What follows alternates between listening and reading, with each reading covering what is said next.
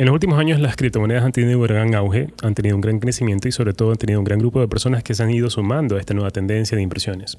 Hoy vamos a conversar justamente con uno de nuestros socios, que es Javier, que tiene ya varios años de experiencia en las criptomonedas y queremos que nos comparta sobre su experiencia, sobre sus resultados y sobre todo las perspectivas de crecimiento futuro que tiene para todas las criptomonedas, tanto Bitcoin, Ethereum, Cardano, Solana y algunas otras altcoins que se denominan, para poder saber si es que existe alguna oportunidad de inversión a largo plazo o a mediano plazo en ese tipo de inversiones. Mi nombre es Dan Negra y junto con Invertir estamos aquí para poder ayudarte a entender el mundo de las inversiones de una manera más sencilla. Empecemos con este episodio.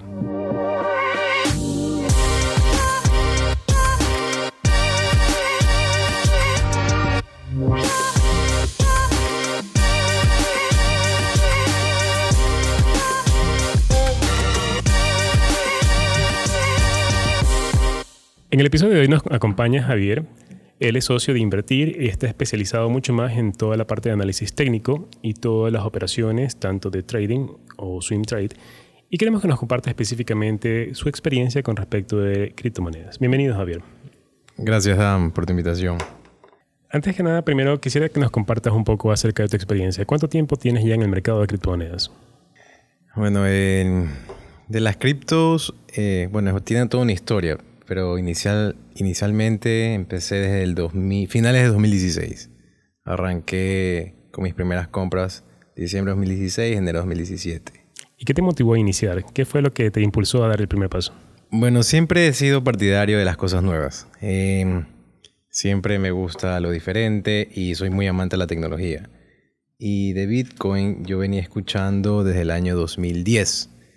Lamentablemente siempre quise intentar comprar como sabrás, acá en nuestro país es muy difícil. Era muy difícil tratar de acceder a ellas.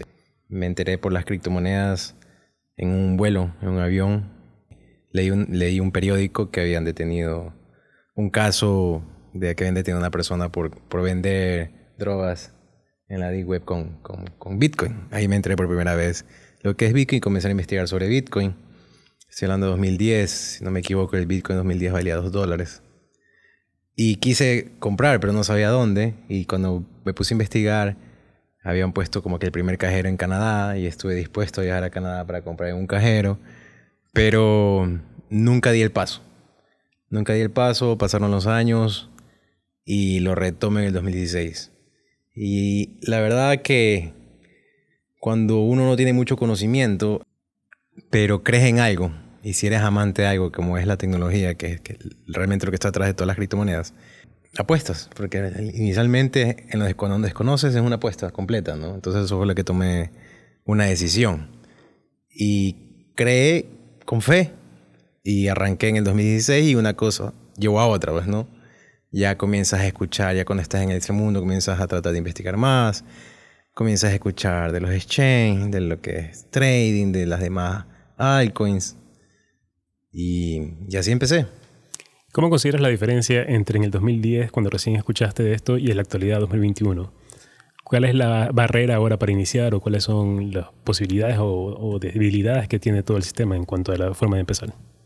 Bueno, eh, diferencias son grandes, ¿no? Actualmente ya puedes acceder a, comprar criptos en cualquier lado.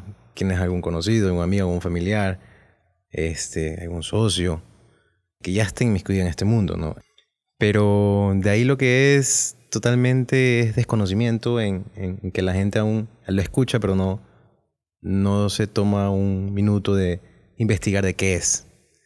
Escucha lo que dice una persona, lo que dice el otro, y como que ya se ha hecho un, vocabulario general, pero no investigan qué es cada criptomoneda. Y eso es lo que hace que muchas personas no den el paso. Se quedan con la duda o piensan en el paradigma de que quiero ver mi dinero en mi mano o en la cuenta bancaria.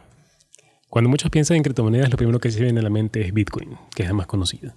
Sin embargo, entiendo que hay muchas más oportunidades muy buenas que han dado resultados. ¿Cómo te han ido con las otras alternativas además de Bitcoin? Bueno, sí, efectivamente, cuando uno piensa en criptomoneda, piensa en Bitcoin y en, y en dinero rápido. E, es lo que mucha gente está pensando ahora. Pero mm, más que dinero rápido, yo diría que igual tienes que investigar y analizar en las criptos que tú vas que tú piensas invertir.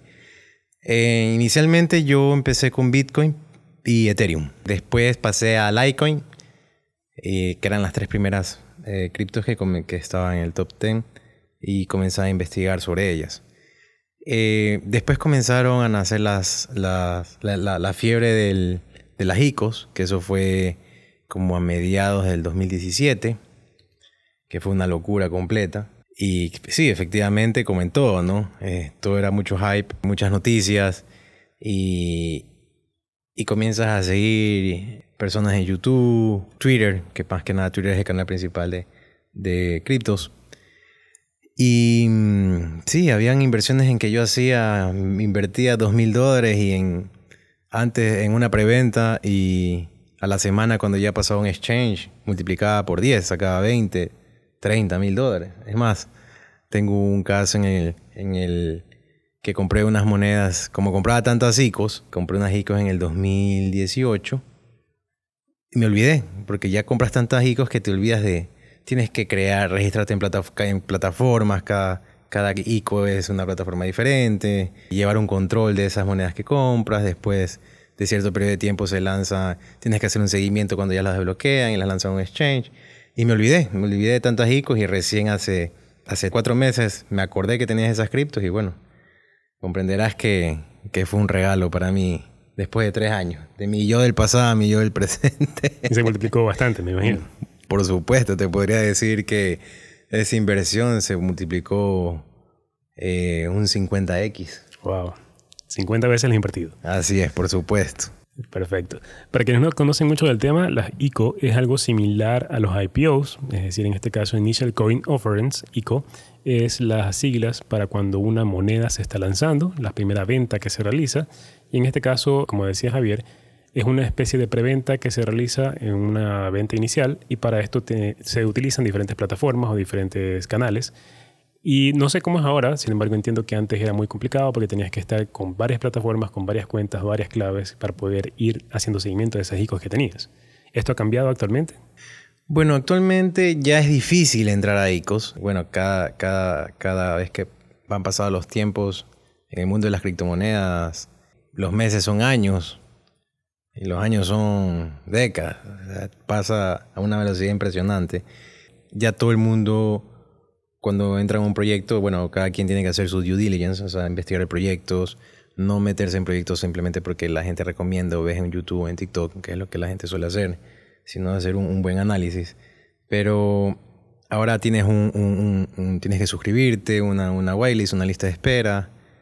Y sucede que cuando ya quieres entrar, ya hay mucha gente y prácticamente a mí en lo personal además ha sido muy difícil entrar en ICO últimamente. Me quedo, me quedo en la cola, o sea, no, no, no entro cuando quiero ejecutar las transacciones. No sé si tiene que ver algo que estemos en Sudamérica y tal vez el Internet llegue a una velocidad mucho más lenta a la como llega a la gente que está en Norteamérica o a la gente que está en Europa comprando, a la gente que está en Asia, porque honestamente ya tengo prácticamente 2021, no puedo entrar en ninguna ICO. Prácticamente igual ya eh, no invierto tanto en ICOs, pero cuando encuentro un buen proyecto, después lo aprendido en el 2018, intento, pero ya ha sido casi imposible. Y cabe recalcar que con la caída del 2018 del mercado, las ICOs no, no despegaron ninguna. Nadie quería comprar ICOs porque todo el mercado estaba caído. Y volvieron a, como que a, tomar, a retomar su, su, su hype de ICOs en 2020, podría decir. Y cabe recalcar que también ya no son ICOs, ahora son IDOs, este, que son las DeFi, o también estamos ahorita, que es la, la locura del momento, que es las NFT este, que es lo mismo, lo que estás haciendo con las NFT es lo mismo que pasaba con ICO, que quieres comprar un, coger un NFT, un mint, y no puedes, ¿no? Para entrar en contexto un poco, las DeFi, si me, si me corriges o si confirmas lo que estoy diciendo, básicamente es un sistema descentralizado de finanzas en los cuales tú puedes obtener eh, instrumentos financieros o algo parecido a préstamos o depósitos para generar intereses a través de un sistema descentralizado que es justamente el blockchain de las criptomonedas. Y con respecto a los NFTs, básicamente son activos digitales en los cuales tú puedes comprar con la expectativa de que puedan ganar valor en el tiempo y los puedes vender más caros. En este caso hablamos de, pueden ser imágenes, pueden ser música, pueden ser videos, cualquier archivo digital se puede transformar en un NFT, que vendría a ser como una especie de token digital que tú puedes comprar y vender o intercambiar. ¿correcto? Sí, es correcto, por supuesto. El NFT cualquiera puede... Es algo que es único, ¿no? Es como una Mona Lisa de cualquier producto. Justamente yo hacía la, la, analogía de que una pintura que podría valer millones de dólares, justamente hoy en día un NFT también puede valer millones de dólares y es justamente una forma de pensar similar con diferencia de, de generaciones.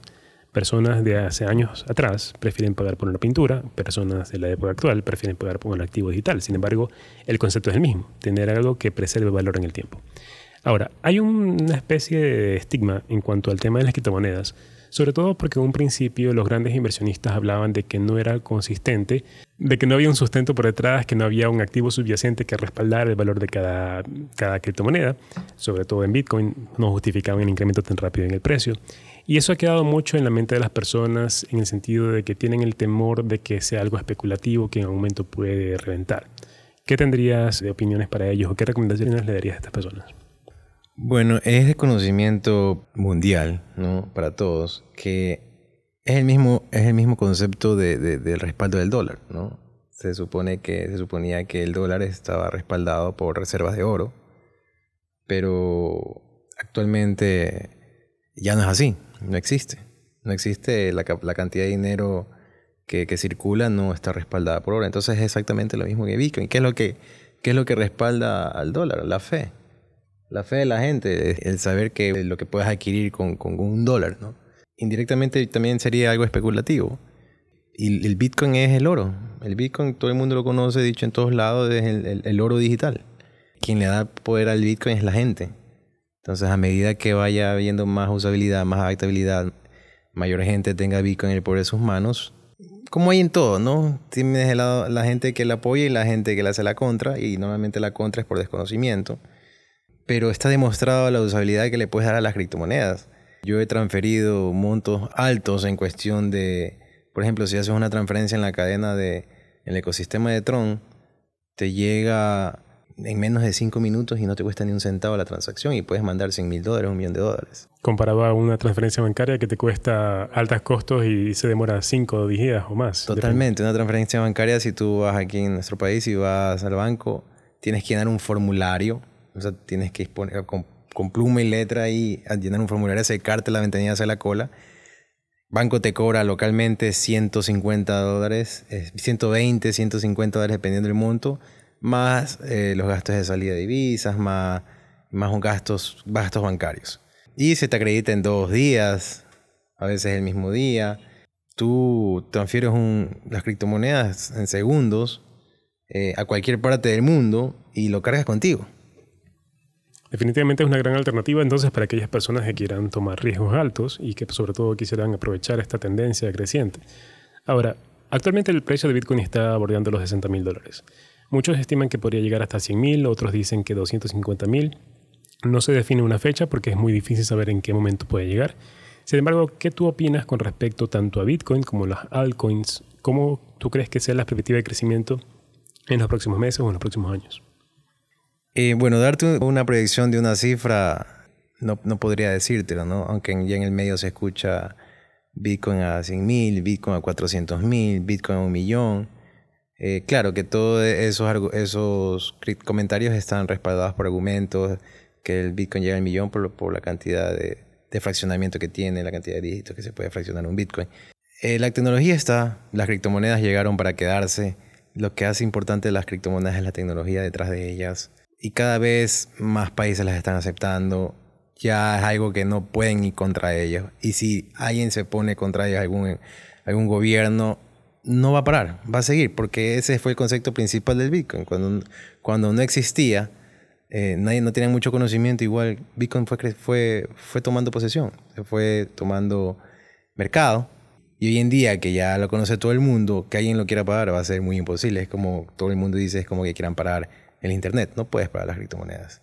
Tendrías que parar el Internet, tendrías que parar todo para que no funcionen las criptomonedas sobre todo la cantidad de personas que cada vez está incrementando en cuanto a su aceptación y en cuanto a la demanda. De hecho, he leído que aproximadamente solo el 10% de la población ya tiene criptomonedas y hay un 90% que posiblemente lo conoce y no ha tomado una decisión. Y si ese 90%, digamos que solo el 10% adicional se suma a todo el mercado, obviamente podría ser que el precio siga subiendo. Por supuesto, este, bueno, hay muchos factores también que hacen subir las criptomonedas y lo que va a ocasionar que sigan subiendo.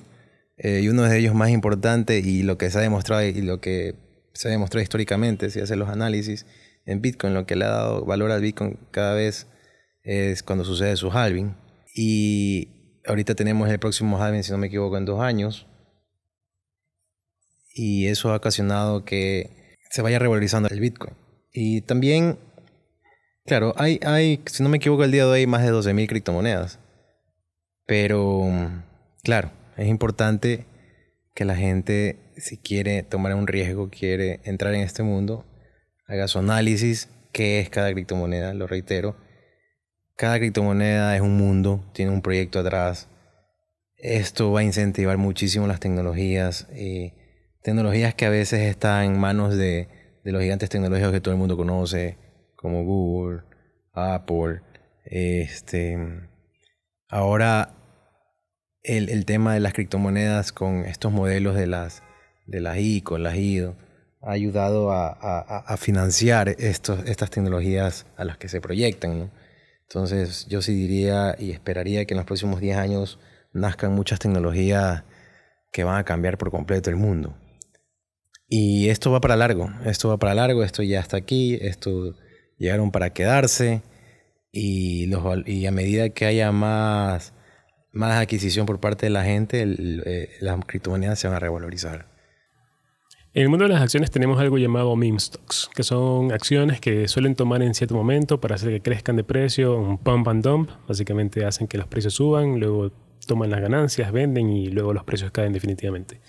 En criptomonedas sucede algo parecido con algunas criptomonedas como por ejemplo Dogecoin, como por ejemplo Shiba, ¿Qué opinas al respecto de estas criptomonedas que se han puesto de moda y que la gente por tener ese miedo de quedarse atrás por el FOMO que se conoce, el Fear of Missing Out, suelen lanzarse este tipo de criptomonedas que tal vez no tienen un proyecto por detrás? Bueno, siempre digo un lema, una frase, ¿no? Todo hay en la viña del Señor, ¿no? Este, de todo hay en todos lados.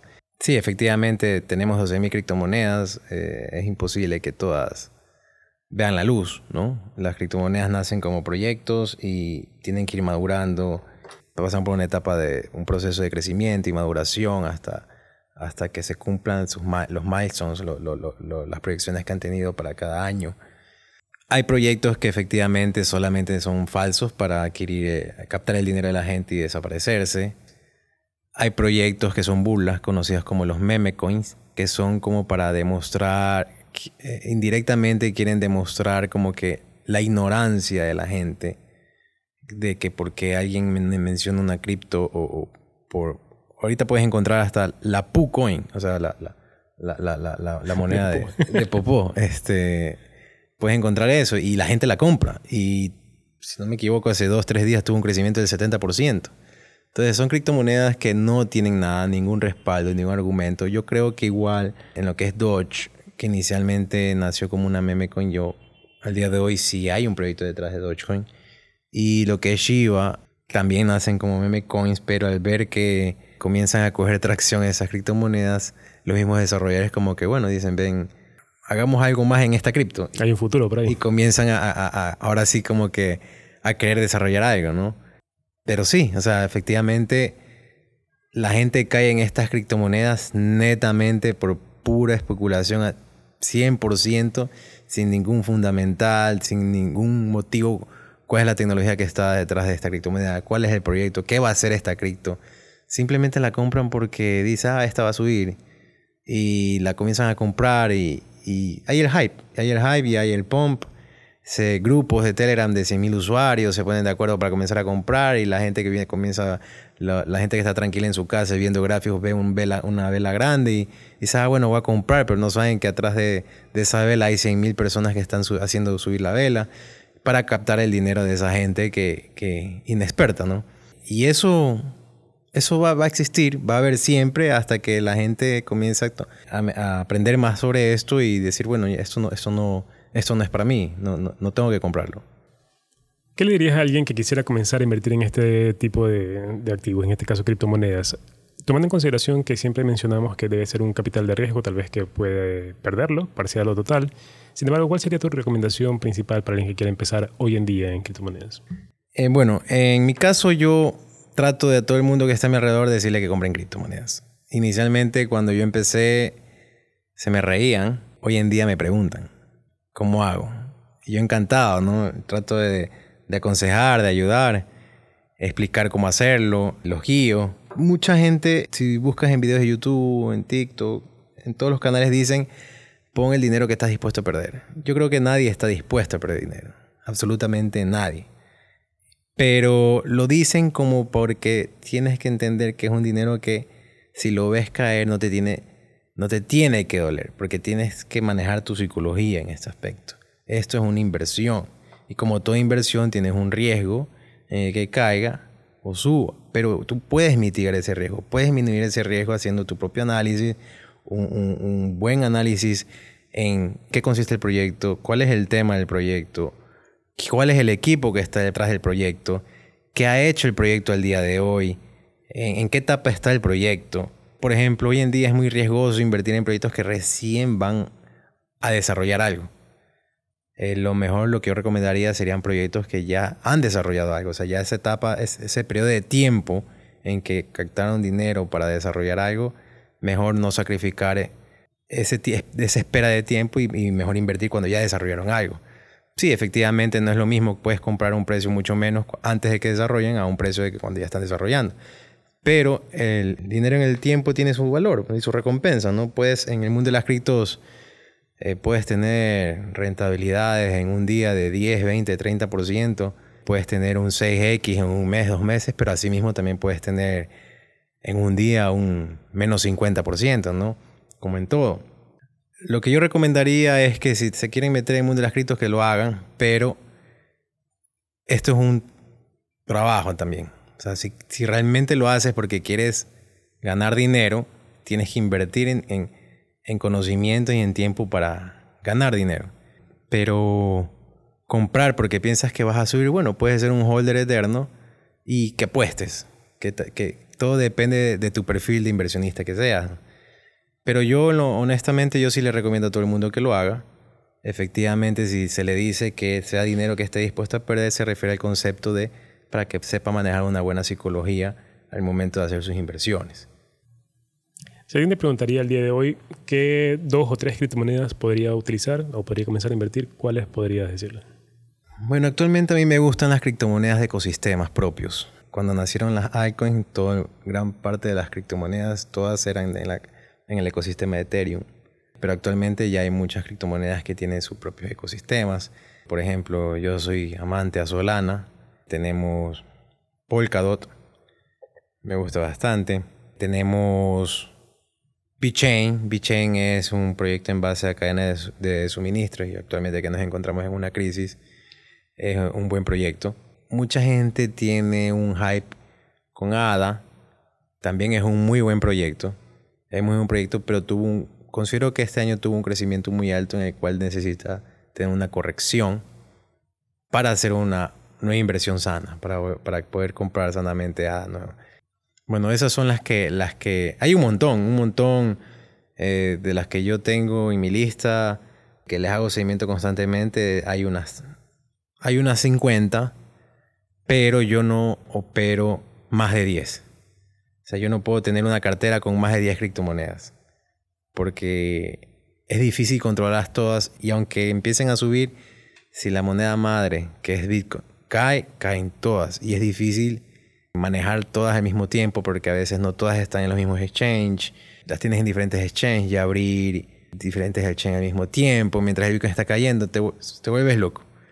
Entonces, todo depende del perfil de inversionista que eres, si eres holder, si eres este, a corto plazo, a largo plazo, si eres un, un day trading un, o un swinger. Depende de qué cantidad de monedas invertir. Ahora, muy importante de todo es la seguridad. La seguridad sobre todo en las criptomonedas. Mm, si usas, si te metes en el mundo de las criptos, tienes que tener seguridades en tus equipos, en tu celular, en tu computadora porque día a día se vive, los hackers están atrás de quitártelas. Entonces tienes que tomar muchas precauciones. Si usas una computadora, trata de, no recibir muchos correos en ese equipo eh, para que no te hagan un phishing, no, hacer, no navegar mucho en ese equipo. por páginas desconocidas. Un buen antivirus para proteger tus activos digitales.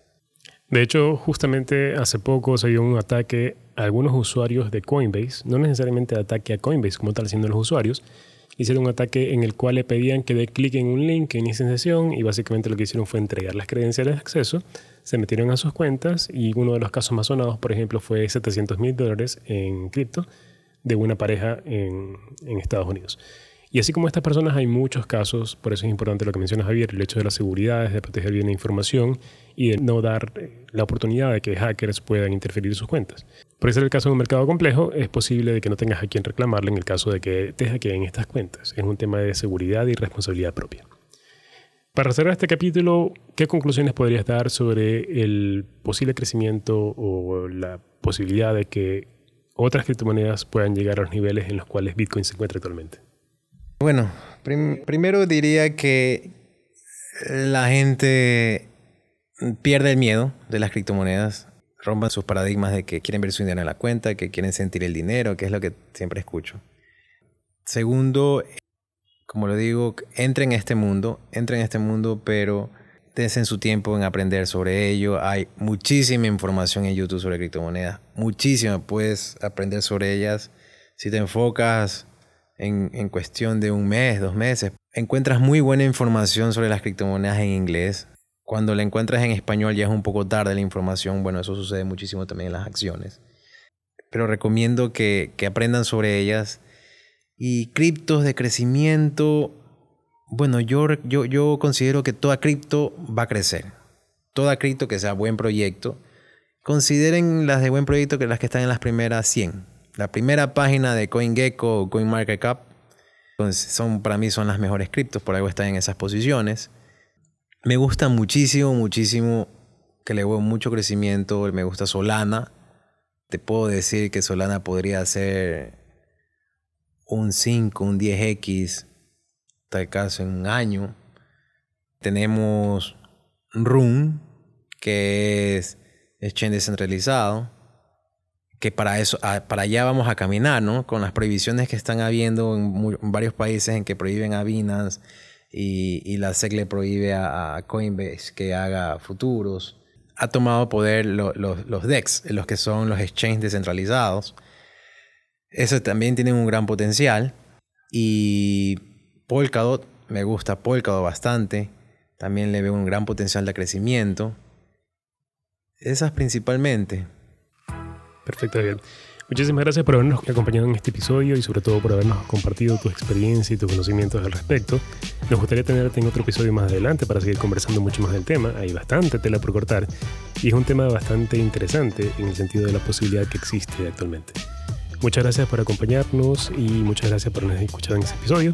¿Algunas palabras para despedirte? No, encantado, encantado. Invito a todas las personas que quieran entrar en este mundo, lo hagan sin pensarlo, rompan nuevamente esas barreras, esos paradigmas de desconocimiento. Y si tienen dudas o tienen, quieren preguntas, pueden hacerlo aquí en Canal de Invertir, que Dan les, responderá encantado. Cualquier duda que tengan nos pueden contactar por Instagram o también tenemos otros canales en TikTok, tienen nuestro correo electrónico, tienen todos los caminos para poder contactarnos y con gusto los podemos ayudar. Muchas gracias por habernos acompañado en este episodio. Nos vemos la siguiente semana con un nuevo contenido de valor para ustedes. Gracias. Hasta pronto. Gracias.